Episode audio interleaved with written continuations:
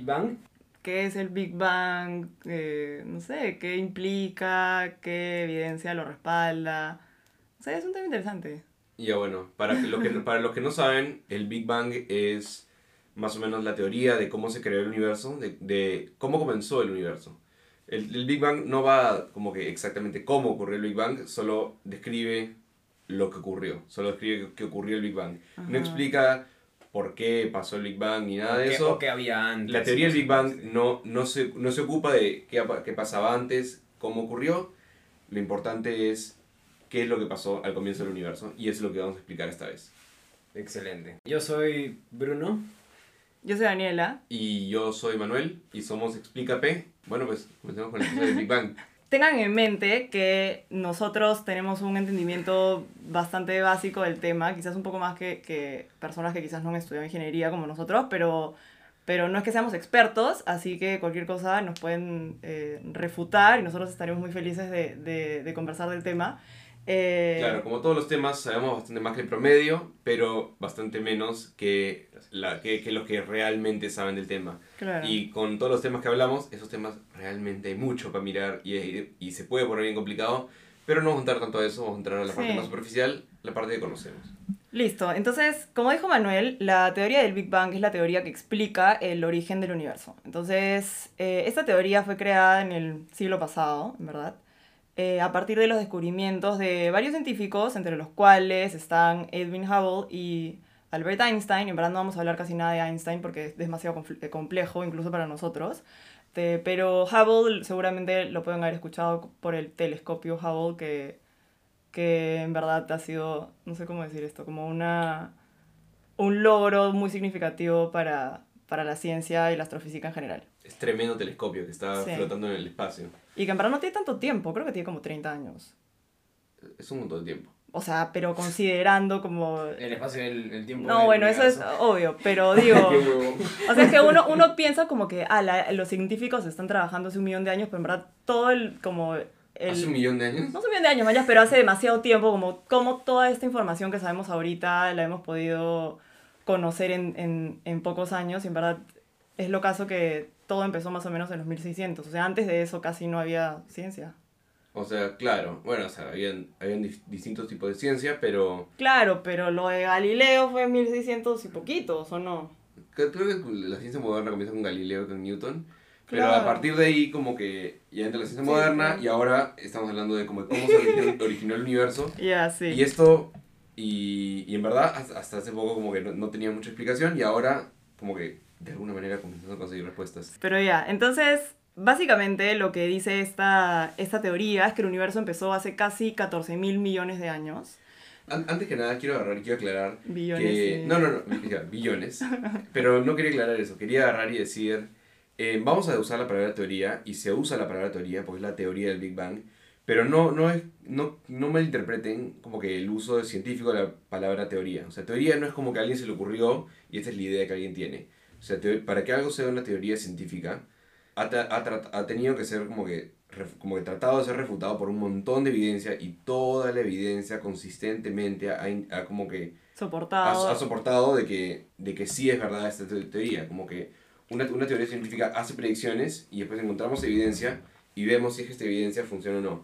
Y una teoría, así como la teoría de la evolución o la teoría de la gravedad, gravedad es como que nuestra, nuestra idea de cómo funciona y es una teoría que hemos armado como una humanidad, nosotros no, pero es una teoría que la humanidad ha armado y que, y que ha aguantado todo tipo de evidencia y todo tipo de experimentos. O sea, por ejemplo, la teoría de la gravedad es teoría de la gravedad, pero nadie tiene duda de que vas a salir volando y que no hay gravedad. Como que la gravedad existe, el Big Bang pasó, pero se le llama teoría, una cosa que está súper bien probada. Entonces, la teoría del Big Bang habla de que el universo empezó hace casi 14 mil millones de años, siendo un punto infinitamente chiquito y muy, muy, muy, muy denso, ¿ya? En un momento dado, hace casi 14 mil millones de años, explotó este punto de una manera gigantesca que dio a lugar a lo que conocemos como el universo. Y en verdad no quisiera que, que tengan la idea de que es una explosión tipo una explosión nuclear. O sea, es quizás algo algo, o sea, sirve la idea de una explosión nuclear como para hacerte la idea de, de más o menos la expansión del espacio, no sé, pero lo que tenemos que tener muy en claro es que, por ejemplo, en una explosión nuclear, tú tienes o sea, se, la explosión misma se está expandiendo a través del aire, ¿no? Ya, en este caso del Big Bang, no es que se haya expandido eh, lo que explotó a través de algo, sino que el tiempo y el espacio nacieron con el Big Bang. O sea, es como que el mismo tejido del universo, el espacio en sí, nació o se expandió a partir de este punto y es lo que ahora conocemos como el universo. ¿Quedó claro? Ahí. Sí. Sí, creo que sí. Ya, entonces, este, lo importante que hay que saber que acá es que antes del Big Bang o fuera de ese punto chiquitito y súper denso, no sabemos qué había, no importa, o sea, en realidad no es relevante para nosotros hoy. Y, y la, y, la, y la teoría del Big Bang no toca eso. La teoría del No, Big claro. Bang toca pas- después Pero- de como que el, el momento de singularidad. Claro, claro, claro, pero o sea, una pregunta lógica es como que qué había antes, ¿me entiendes? O qué había afuera. Una, buena, una buena analogía a eso es la, la clásica de ¿qué está al norte del Polo Norte? O sea, si estás en el Polo Norte, ¿qué está al norte de tuyo? Y es como que esta pregunta no tiene sentido. Es lo, mismo, es lo mismo decir como de qué pasó antes del Big Bang. Como que... Y Claro. cuando, cuando hablan de una explosión que no es una explosión, es básicamente... Es una expansión del espacio mismo, ¿me O sea, entiendes? es, es como, si, como si fuese una burbuja que cuando se revienta en verdad no está explotando la burbuja, simplemente se está desintegrando los límites y todo lo que está dentro Mm, sale. No sé, no creo. No entiendo a qué te refieres. O sea, es que no. Es, es como que esa misma burbuja de la nada, con todo lo que está dentro en eso, como que se vuelve gigantesca, solamente que no interesa lo que está afuera. No, no sé si es una buena analogía, en verdad. Ok, claro. Es como que todo. No sé, o sea, la única manera de, de- de pensar esto es que el espacio comenzó con esto y el mismo espacio se empezó a, a agrandar y afuera lo que había o lo antes, lo que sea, no, no es algo de lo que se ocupa esta teoría. Este, pero bueno, entonces eso es básicamente, en cuentas resumidas, el Big Bang. En verdad, todo lo que pasó después es muchísimo más interesante que, que la explosión en sí. Pero antes de eso, queríamos hablar un poco de qué evidencia justamente soporta esta teoría. Entonces, Claro, es como que, oye, ¿cómo sabes qué pasó? Ujú. Como que yo, yo, yo, no, yo no me acuerdo qué, qué desayuné ayer. ¿Cómo sabes qué pasó de acá a 14 billones de años? claro, Como que la Tierra no existía. ¿Cómo sabes eso? claro, no existía la Tierra, no existía el Sol, no existía nada, literalmente. Entonces, básicamente, eh, una de las... de- o sea, yo me imagino que hay magia, pero las dos evidencias que he investigado y me han gustado más son que en los 20 más o menos este señor Edwin Hubble, del que les hablé al principio, descubrió que las otras galaxias estaban alejando de la Tierra, ¿ya? O en nuestra galaxia en todo caso. Pero no pensemos en algo lineal como, como que una se aleja hacia una dirección y la otra hacia otra dirección y al mismo tiempo otra se acercando a nosotros, sino que todas las galaxias estaban, expandi- o sea, se estaban alejando del- de nuestra galaxia como al mismo tiempo. Y eso no significa que nuestra galaxia sea el centro del universo, como quizás hubieran pensado nuestros antepasados, sino que eh, lo que significa, o sea, al final la conclusión a la que llegó de este tema es que todo el espacio en sí, o sea, la- el tejido del universo se está expandiendo y por ende lo que está en ese tejido, o sea, en el espacio, se expande también. Entonces, una buena analogía para esto es pensar en un globo a medio inflar, que dibujas tres puntitos con un indeleble y esos puntitos están a una distancia determinada uno del otro, ¿no? Y en eso inflas ese globo y ahora que ya está inflado, los tres puntitos están más lejos el uno del otro, pero no es como que el puntito se ha movido en, en, en el material del globo, sino que el mismo material del globo se ha expandido. Entonces, ese es, esa es una, una buena manera de imaginarnos la expansión del universo si es que pensamos en el globo como el espacio y los puntitos como las galaxias o los planetas, lo que quieras. O sea, ¿cómo, cómo el señor este en los años 20, creo que dijiste, se dio cuenta de esto? O sea, no, no creo que en su telescopio...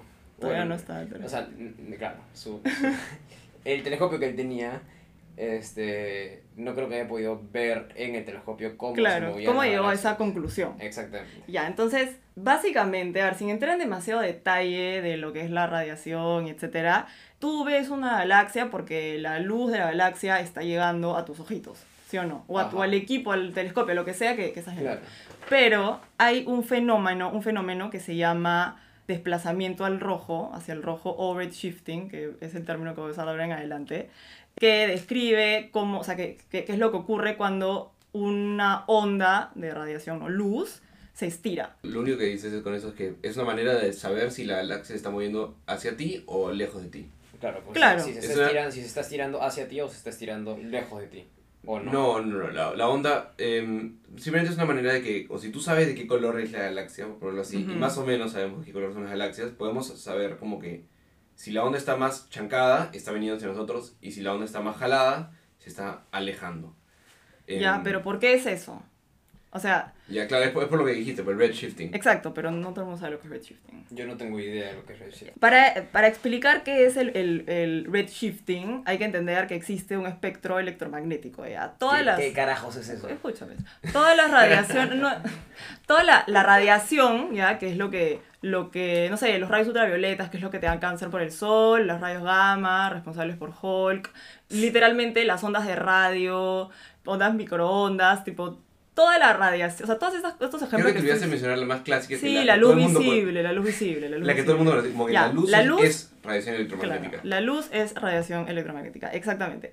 Entonces, todos estos ejemplos que he dado son básicamente eh, ejemplos de ondas que llevan energía. O sea, son ondas de energía. Así como una onda, una onda, una ola en el mar que tiene una formita de ola. Ya, estas, ol- estas, esta radiación son onditas, pero obviamente muchísimo más chiquitas. Este, Y en el campo electromagnético. Claro, ya bueno, el punto es que, es que, el punto es que este, transportan o, o- son ondas de energía, ¿ya? No necesitan agua en el caso de las olas del mar, bueno, etc. Es energía que viaja a través de ondas. Entonces, todas estas que les he dado de ejemplo se ordenan en una cosa que se llama espectro electromagnético, que básicamente las categoriza, o sea, las ordena de acuerdo a eh, dos características que son... Bueno, en verdad, Pues es, en verdad una, pero lo importante acá es eh, la longitud de onda, ¿ya? Que te dice qué tan larga es la onda o qué tan cortita es la onda. Ya, nada más. Claro, las más grandes son las radios, que son ondas bien grandes, y mientras vas achicando son como que microondas, que es lo que es el, micro, el horno microondas y tu celular o el wifi, a la luz visible, como que, que es lo que, lo, lo que podría funcionar como lo normal, como que la luz Lo- visible, Lo, que ves. y después, y, mi- y mientras más cortitas, tienen más energía. Entonces ahí vienen las más energéticas, que normalmente son más peligrosas, como las Que ultravioletas, te da y después los rayos X, que te da cáncer, y los rayos gamma, que te da más cáncer. Y, Cuando- y te hace Hulk. Cuando se refieren a que una es más larga que otra. es, es que la onda es más corta. Imagínate Claro. que hay como que que tienes, no sé, que tienes como que olas en el mar más seguiditas, eso es. Ya. Ok. Ahora, ahora sí hay que regresar. No, no, no, no, no, todavía no he explicado, todavía no he explicado qué es el redshifting. Claro, por eso hay que regresar al Ya, redshift, sí, estoy a punto de. Entonces, en la sec- todo lo que les hemos dicho ahorita están ordenadas en el espectro y hay una sección que es la sección de la luz visible, ¿ya? Que es lo que tú puedes ver. No sé si se acuerdan en el colegio, seguramente han hecho el experimento que pasan un rayito de luz a través de un prisma, que es como un bloque que parece vidrio y que al otro lado parece un arco iris. A, veces, a veces en tu cocina también aparece. El arco iris, literalmente. Claro, el- Este, ya, pero lo importante es que la luz, que tú la ves como blanquita, amarillita, aparece de colores separados, ¿no? Al otro lado. Y eso es importante porque está ordenado ahí también según el largo de la onda, la longitud de onda. Entonces, de un extremo está el color rojo y después sigue, no sé, pues verde, amarillo, en verdad no sé el El- el orden pero, del arco iris, pero lo importante es que de un extremo está el rojo, del otro extremo está el violeta. Y esto eh, está relacionado con lo que decía Manuel, de que eh, las más cortitas son más energéticas, entonces este, el ultravioleta, el violeta es como la, tiene la longitud de onda más cortita de la luz visible y la roja, el color rojo tiene la longitud de onda más larga, ¿ya? Entonces, cuando dices que está desplazado al rojo, esencialmente lo que significa es que la onda que está viniendo, ¿no? Esa radiación está la, o sea, la longitud de esa onda está más larga. Entonces, como que se ha estirado, entonces está desplazada al rojo, que es más largo. ¿Se entendió? Sí, y eso es redshifting. Y, eso es redshifting. Entonces, básicamente, si una cosa está alejando de ti, se ve más roja, y si está acercando a ti, se ve más, az- más azul. Pero ya, entonces, lo importante acá es que lo, lo desplazado al rojo quiere decir que la onda se ha vuelto más larga, en otras palabras, estirado. ¿ya? Entonces, cuando decimos que la luz proveniente de otras galaxias está desplazada al rojo o redshifted, es porque de la nada llega acá y está más, más larga, o la longitud de onda está más larga de lo que eh, uno esperaría, y eso nos llevó, o bueno, no nosotros, sino Hubble, a eh, llegar a la conclusión de que si todas las galaxias se están este, expandiendo, Alejando.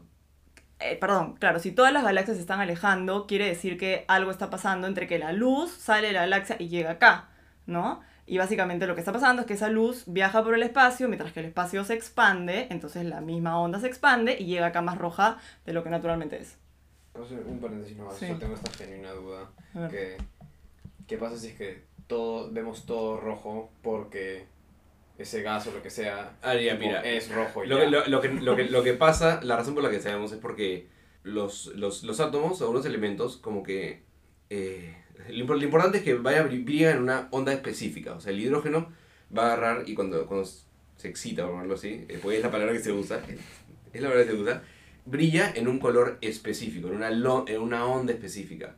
Y sabemos esta longitud de onda, por ejemplo. hay, no sé, Mm. el tal, es digamos que es naranja y es tantos nanómetros, por ejemplo.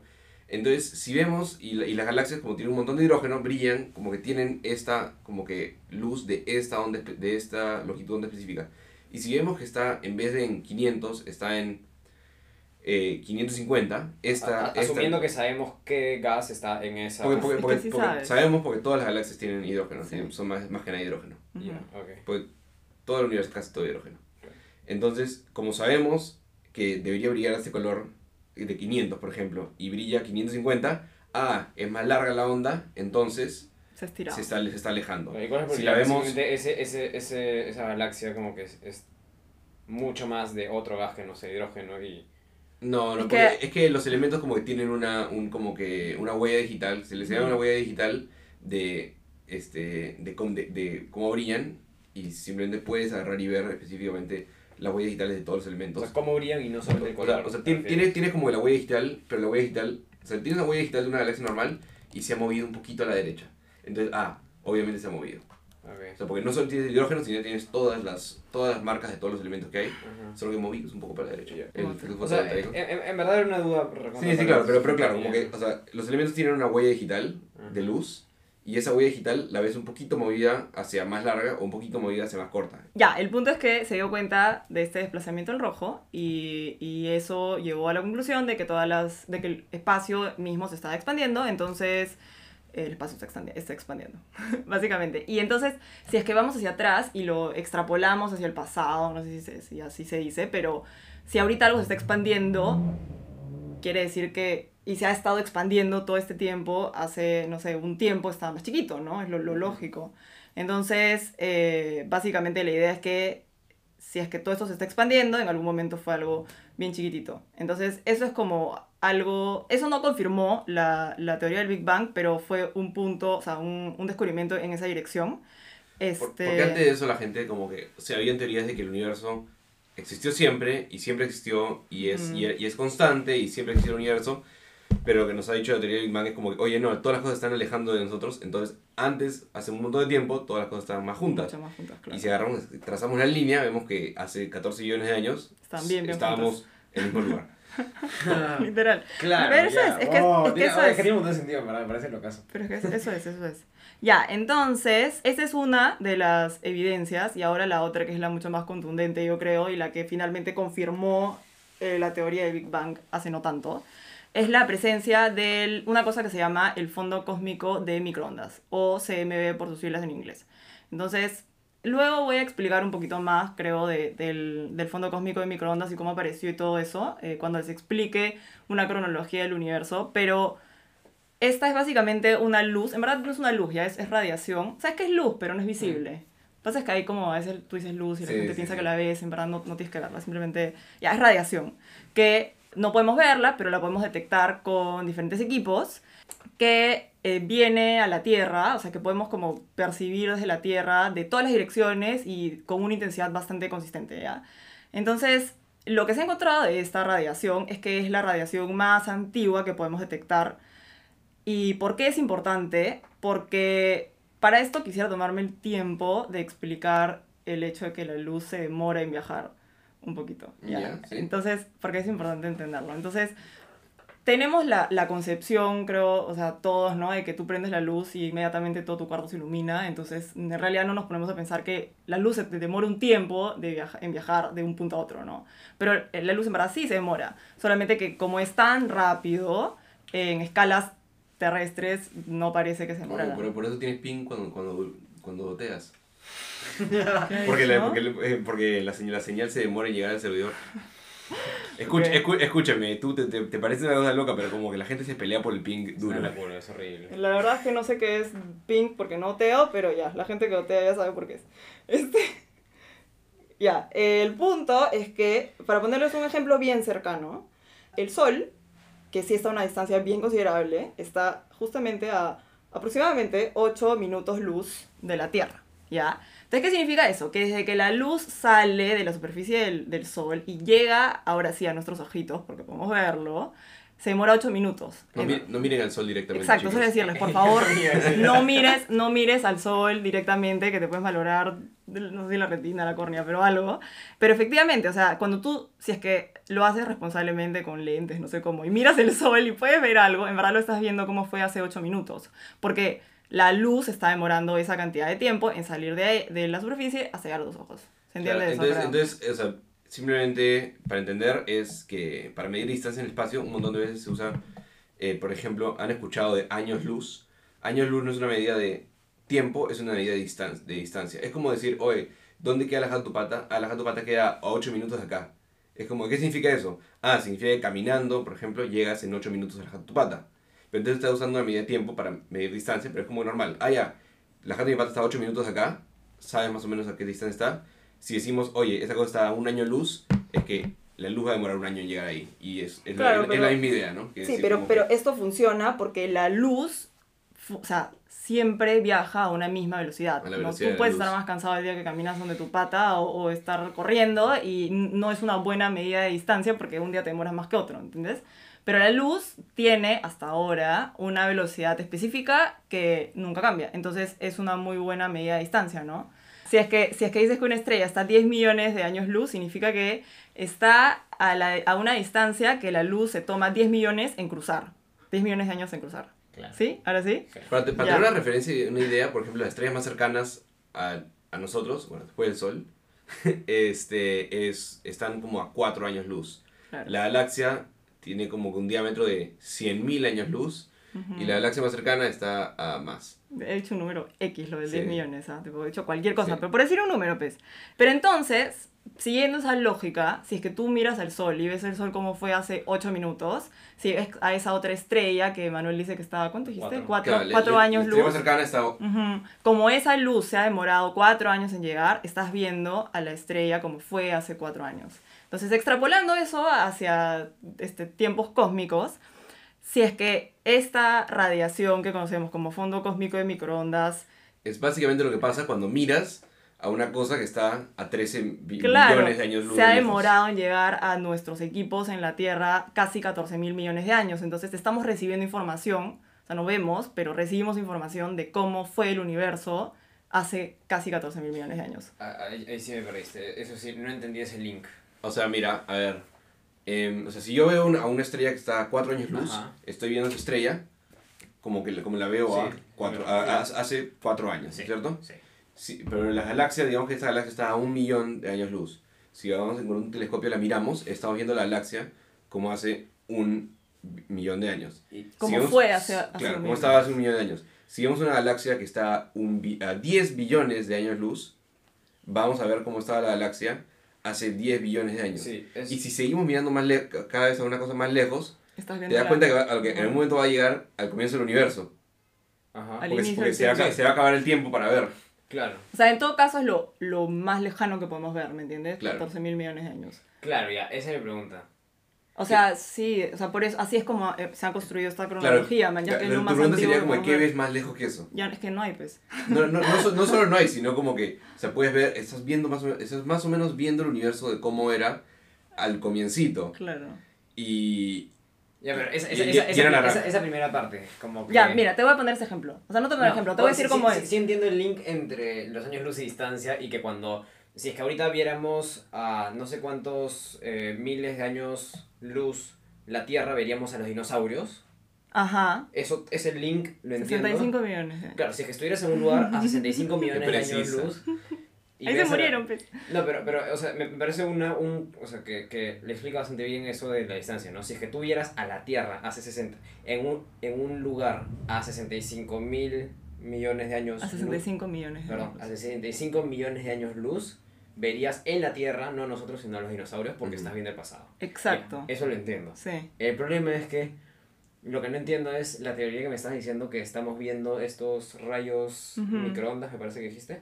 Fondo cósmico de microondas. Ya, El mira. Ya, claro, esa, esa parte del fondo cósmico de microondas no me quedó Te claro. voy a explicar, ya. Te me voy a adelantar un poco, pero hubo el Big Bang, ya. Universo mucho más chiquito que ahorita, caliente, caliente, como bueno, no hay nada comparable. Este, y, hay, y hay radiación. Ajá. Esa radiación es el fondo cósmico de microondas. El universo nació de un punto hace 14 mil millones de años y la radiación del fondo cósmico de microondas se ha demorado 14 mil millones de años en llegar a tus ojos. Entonces tú estás viendo cómo fue el universo hace 14 mil millones Claro, de pero años. ¿qué cosa es la radiación cósmica de microondas? Son remanentes de, ese, de esa explosión. Y hemos, hemos visto eso. El fondo cósmico de microondas, claro, lo que pasa es que ahora son ondas enormes, pues. O sea, Ahí están tienen... disipadas alrededor de todo. Es que viene de todos lados, porque justamente el, ese origen se ha expandido a lo que es hoy día. Entonces tú, cuando la detectas desde el, desde el planeta, ves que están uniformemente llegando de todos lados a una intensidad bien consistente. Es que, es que creo, mira, creo, creo que, creo que para que entiendas, pues, primero debería Daniel explicar cómo era el universo al comienzo y ahí va, a ser más fácil de entender, créeme. Ya, a ver, claro, explica la, la cronología. ¿Cómo de- era el universo al comienzo? Ya, pero quiero que entiendan que esta es, o sea, voy a explicar la cronología. es luz que viene del origen del universo. Exacto, y que al llegar a nosotros nos da información de cómo era el universo hace 14 mil millones de años, ¿ya? Este, hasta ahí se entiende, después le explico cómo llegó la luz y todo eso, pero el punto es que eso es importante entender.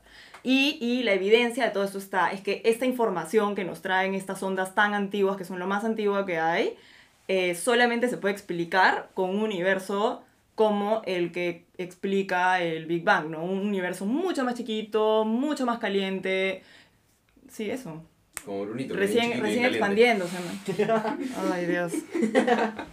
ya, pero... Pero sí, y, es- y esa es, bueno, pues la premisa del Big Bang, ¿no? Y, y de esta, esta luz se ha sacado una cantidad de información impresionante que va más allá de eso. O sea, también se ha podido sacar info de, de cómo eran las galaxias, las primeras galaxias y las primeras estrellas, etcétera. Pero es como Eh, que mirar atrás en el tiempo. Claro, es que literalmente estás mirando atrás en el, en el tiempo. Sí, claro. Mientras más Como- lejos en distancia ves en el universo, estás viendo más atrás en el tiempo. Ya, ya. Por eso cuando Es- tú ves acá, de decir con tu, mira, cuando tú ves acá, tipo, imagínate que de la nada vemos o detectamos que una, la explosión de una supernova, que es una, una estrella, explota una estrella, en verdad lo más probable es que esto haya ocurrido hace miles de miles de años antes, solo que recién nos llega esa info, Ujú, ¿entiendes? Ya, algo así. ujú. Eh, O sea, sí, el, el, el problema es que hayan bastantes huecos de información como que... Claro, creo que primero te dije, como que tienes que agarrar y escribirnos un poco cómo, es, cómo era el universo cuando recién comenzó. Como que había planetas pero eran más chiquitos. No. Entonces, este, o sea, pero lo que quiero que sepan, Lo que quiero que sepan ahorita es que esa información nos da, o sea, esa, esa, esa radiación nos da información sobre cómo era y que respalda la evidencia, la, el- el- la teoría del Big Bang. Ya. Ya, entonces, ahora que ya les he, he dicho estos dos pedazos de, de evidencia, les voy a explicar de una manera muy simplificada la cronología del universo, ¿ya? Y, y algo chévere de, de, de la teoría de Big Bang es que no solamente te dice cómo fue al inicio, sino que eh, a través de toda la información como recolectada, lo que sea, ahora podemos tener una idea de cómo va a ser el universo en el futuro. Y no estamos hablando del futuro de la Tierra, o sea, sino un futuro mucho más allá. Entonces ya, el Big Bang se dio, o sea, en el, en el primer segundo pasaron un montón de cosas, ¿ya? Se dio el Big Bang en una fracción que ni siquiera puedo explicar de qué tamaño es porque, no sé, es, es Es que, es que ni siquiera había tamaño. es que, pero- claro, pero ya, porque en ese momento sola, el universo solamente había tenido un segundo, manjas, por decirte. Entonces es como que relativamente, empezamos a pensar como que si es que solamente había un segundo, en- es, hasta ese momento es un culo de tiempo. El Porque en verdad el tiempo es como una cosa... no, Relativo, una cosa- claro, literal. Es como, es como un, chivolo de 5 años y pasa un año, es el 20% de su vida, mientras que alguien de 80 Claro, es- como cuando eras chivolo Claro. y te parecía que los veranos eran eternos y ahora duran un día. Sí.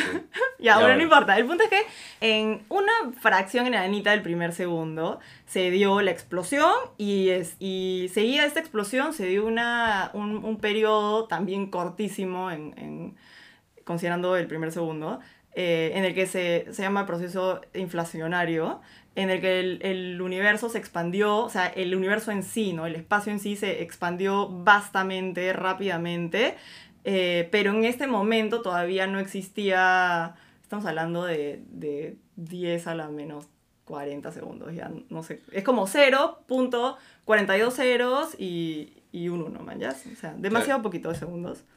Pero el punto es que eh, en este momento todavía la energía no era, no había materia como la conocemos hoy, no había energía como la conocíamos hoy, pero se dio esta explosión, se dio por este proceso inflacionario que duró igual bien poco, pero en el que se expandió bastante, y, este, y recién más o menos a la una millésima, milésima, no, un mi- una millonésima parte del primer segundo, empezó a aparecer, empezaron a aparecer, o sea, empezó a aparecer materia y energía como conocemos hoy día, pero igual no son cosas, sino partículas subatómicas, que incluso más chiquitas, o O sea, sea, todavía no había ni átomos. ni siquiera, no, Ni no siquiera había ni protones. Ni o sea, protones. como este, recapitulando del colegio, el átomo está hecho de protones, neutrones y electrones. Ya ni siquiera eso, sino las partículas más chiquitas que conforman los protones, O neutrones. sea, y basi- básicamente el universo en ese momento era pura energía y Sí. pura luz. Con, con- pero, pero materia, ya había materia, pero era materia como bien chiquita y bien inestable, porque se iban fusionando o se iban Claro, creo, cayendo. creo que, creo que para entender eso un poquito, es, tienen que que si alguien escuchado la, la ecuación de Einstein, que es E es igual a mc al, e, mc al cuadrado, que lo que dice es que la, la energía y la materia son dos expresiones de la misma cosa. La materia se puede convertir en energía. Dos caras de la misma moneda. Claro. Em, la materia se puede convertir en energía y la energía en materia. Son lo mismo, pero como dos maneras de. dos, dos formas que tiene la materia o energía. Claro. Entonces, en ese momento del universo, el universo era tan caliente y tan todo metido junto que la mayoría de la energía o masa era energía. Y mientras que el universo se va expandiendo y, Era y- calor, claro, el- y la temperatura comienza a bajar, deja de ser tanta energía y comienza a ser más masa. Claro, pero todo esto ocurre igual dentro del primer segundo. O sea, Claro. dentro del primer segundo, como les había mencionado este, de este proceso inflacionario que fue igual cortito, pero que se expandió un montón, en esa expansión rápida la temperatura bajó bastante, la densidad obviamente también bajó un montón. Sigue siendo súper caliente y, y no hay átomos, pero, pero ya empiezan a haber esas partículas chiquititas. Este, dime. Y, y un- una consulta, ¿considerarías que ahorita que está 14 billones de años más frío Ujú. que en su mayoría, o sea, en su mayoría es materia y no energía? ¿O, o sigue siendo en su No, o mayoría sea- energía y no, y no, y no O sea, eso, eso va por otro lado, pero o sea, si, si, si tenemos como que un budget de cuánto es, cuánto es energía y cuánto es materia, la mayoría en verdad ni siquiera es materia, sino es como materia oscura y energía oscura, Ujú. pero olvídate de eso. Eso por ya ahora. sí, eso ya es Mejor, mejor no preguntas. Olvídate de eso ahora porque no, ahorita no vamos a hablar de materia oscura ni energía Claro. oscura. O que- sea, antes de la materia oscura creo que te podríamos responder que era como la energía se había disipado bastante y como que hubiéramos podido estar más seguros. Ya, ya fue, ya fue, ya fue, ya fue. Pero es que la hueva es que ahora con esto de la materia oscura, y podríamos hablarlo en Jalo los pelos en verdad, es que ya no estamos tan seguros de que el universo vaya a terminar en, en como que, que, que vaya a terminar en que todo se disipa y se muere y en nada, sino que si es que hay la materia oscura puede significar que se junte todo de nuevo chiquitito. Oh, shit. Yeah. Pero eso vamos a hablar después. Ya, el punto es que es más o menos a la millonésima parte del primer segundo empiezan a aparecer esas, ya, empiezan a aparecer fuerzas básicas, ¿ya? Que no vamos a entrar en detalle, en verdad yo ni siquiera las entiendo, pero una de las cuales es la gravedad, ¿ya? Y, y el punto es que esas fuerzas básicas hacen que aparezcan estas partículas chiquititas y empiezan a aparecer núcleos de átomos, ¿ya? Todavía no hay átomos completos. Acuérdense de su clase química que un átomo tiene un núcleo y después tiene electrones alrededor. Entonces, a la millonésima parte del primer segundo empiezan a aparecer fuerzas básicas y a partir de, o sea, gracias a la interacción de ellas con la, no sé, materia supongo que había o energía. El punto es que a partir de las fuerzas básicas empiezan a aparecer partículas chiquititas y más o menos al tercer segundo ya empezamos a tener eh, protones, neutrones y electrones que ya empiezan a formar núcleos, pero no, no átomos estables, porque el electrón todavía está volando por ahí, eh, las condiciones del universo todavía son demasiado energéticas, son demasiado calientes y in- e inestables como para que un electrón entre bonito en la órbita del, del, del núcleo del átomo y sea estable. O sea, Como que sean átomos. Claro, o sea, todavía no es un átomo, es- está volando por ahí. Pe- y, y lo importante acá es que este, en realidad esto ocurre y, y- y se mantiene, o sea, en verdad no, no pasa mucho más como tan relevante hasta casi como 300.000 años después del Big Bang. O sea, se forman estos, estos núcleos de elementos recontra básicos, o sea, los elementos más livianos que son hidrógeno y helio, y bueno, isótopos, pero ya eso no. Pero Y, no, y- después se demoran 300 mil y no años. se llega, o sea, las condiciones del universo no permiten que sean átomos hasta como 300.000 años O después. sea, aburridazo por 300.000 aburridazo, años. aburridazo, aburrido. No, O sea, mentira. por 300.000 años todo el Obviamente universo muchas- era una sopa naranja. Claro, Literalmente, hubo. Una sopa caliente. hubo un segundo o cinco segundos súper chéveres, después 300 mil años O sea, no, mira, yo, yo me imagino que pasaron cosas ahí, tipo, a un nivel mucho más específico, pero no, no entran en el alcance de esto, man, ¿ya? O sea, lo concreto es que el núcleo se creó en el minuto, en el segundo 3 y el átomo se terminó de formar en el año 300k, 300.000. A los 300.000, 400.000 años, obviamente la precisión de los tiempos no es muy buena, pero ya más o menos por ahí. Luego del Big Bang eh, empiezan a ordenarse estas partículas subatómicas en átomos y empieza a volverse transparente el espacio, ¿ya? Entonces, O sea, el, el ¿Qué? lo que está- escucha, lo que pasa es que hasta los 300.000 es que todas estas partículas subatómicas, sí, hay núcleos, pero también hay eh, partículas mucho más chiquitas, además de electrones, que todo está como flotando, ¿ya? Y el espacio es eso, o sea, en verdad es como que se va expandiendo con todo eso, no es que hay una nubecita y el resto del espacio está vacío, sino que eso es el espacio. ¿ya? Y la vaina es que, imagínate, o sea, y eso, eh, eh, eh, esas partículas desordenadas no permiten que la luz viaje en una línea recta como viaja aquí, ¿me entiendes? o en general. o sea, en, ese, en ese momento el universo era tan denso y como eran átomos, o sea, eran O sea, núcleos también- con sin electrones, interactúan con la luz. Exacto, interactúan con la luz. Claro. Mucho más, que lo, mucho más que un átomo de gas, por ejemplo, tú puedes mirar a través del aire y no pasa nada porque es más transparente. Pero el plasma, que es cuando agarras un núcleo y le sacas el electrón y flotan núcleos de electrones, no son, no son transparentes. Porque, Claro, porque eso, chévere, eso ¿ah? ahí es como el sol. El sol es un plasma, Ajá. entonces el sol no es transparente. claro. Eh, el el la- aire, la el, luz- el la aire luz sí. No, la luz no podría atravesar el sol. El- la luz no puede atravesar No, el pero, sol. tam- pero tampoco es solo por eso, man, ya es porque la luz no puede atravesar objetos pues, sólidos, man, ya. Claro que sí, el O sea, vidrio. sí, pero no creo que esas, bueno, ya. Ya, En fin. no, O no, sea, claro. no, pero pero la- el tema con el vidrio es que, no sé, Es- como que es otra- es otra cosa, están pero- ordenadas de cierta manera, bueno, en fin. Pero, pero el, el punto es como que el universo antes, cuando, antes de los 300.000 Pero bueno, años, mejor era un ejemplo. plasma opaco como el sol. Ya, pero yo quiero explicar algo primero para que sea una buena analogía, ¿ya? Cuando tú estás, pucha, en el malecón, en pleno, no sé, agosto, y que quieres ver eh, como a tres metros más allá y no puedes porque está demasiado, nebla- demasiado nublado, y, y solamente ves como que una nube, como que estás en una nube. Ujú. La razón por la cual no puedes ver es porque la luz está como chocándose con... Con, con un montón, o sea, con el agua que está suspendida en el aire. Claro, la neblina, ¿ya? y, y, y rebota, y entonces no viaja una línea recta, entonces no ves nada. Ya, ya. Algo así, más o menos, era esto. Solamente que más complicado porque en verdad había una interacción con las partículas. Pero el punto es que ves algo denso, niebla. ¿Mañas? Ujú, ujú. Entonces, recién cuando empezaron los 300.000 años, que empezaron a formarse los átomos y que los, y las partículas subatómicas como que se ordenan en átomos, por decir así, el universo se volvió transparente y entonces ya podía, la, o sea, realmente lo que está pasando es que la luz está como viajando en una línea recta y puedes ver, ¿me entiendes? Y, es, y esa niebla es, el, el, el- como esa niebla era bien caliente, y las cosas calientes brillan. Ajá. Como si tú calientas un pedazo un fierro, va a brillar, va a brillar porque es- está caliente, ¿no es cierto? Y por eso Entonces, le llaman como una sopa, porque Sí, todo está junto. Todo está bien junto. Entonces, esa, esa niebla caliente Era es eh, como que brilla, no, brilla y ese brillo es lo que ahora medimos como el, como el fondo de microondas. O sea, no es la niebla, sino la luz atrapada en la niebla que no puede salir. ¿Me entiendes? Ah, shit. Entonces, esa luz en el momento, o sea, no, como que no, no podía como viajar en una, una línea recta y, y dar información, pero en el momento que todo esto se disipa, ya empieza a viajar libremente y a poder, o sea, eso, dar Sí. información. O sea, el, el, el, el, el fo- el fondo de microondas es esa luz que había, que, sa- que salía de esa niebla, que finalmente dejó de estar atrapada dentro de esa niebla y, y finalmente está llegando a Claro, o sea, es que tampoco es como que Después de viajar durante 13 billones de años en el universo.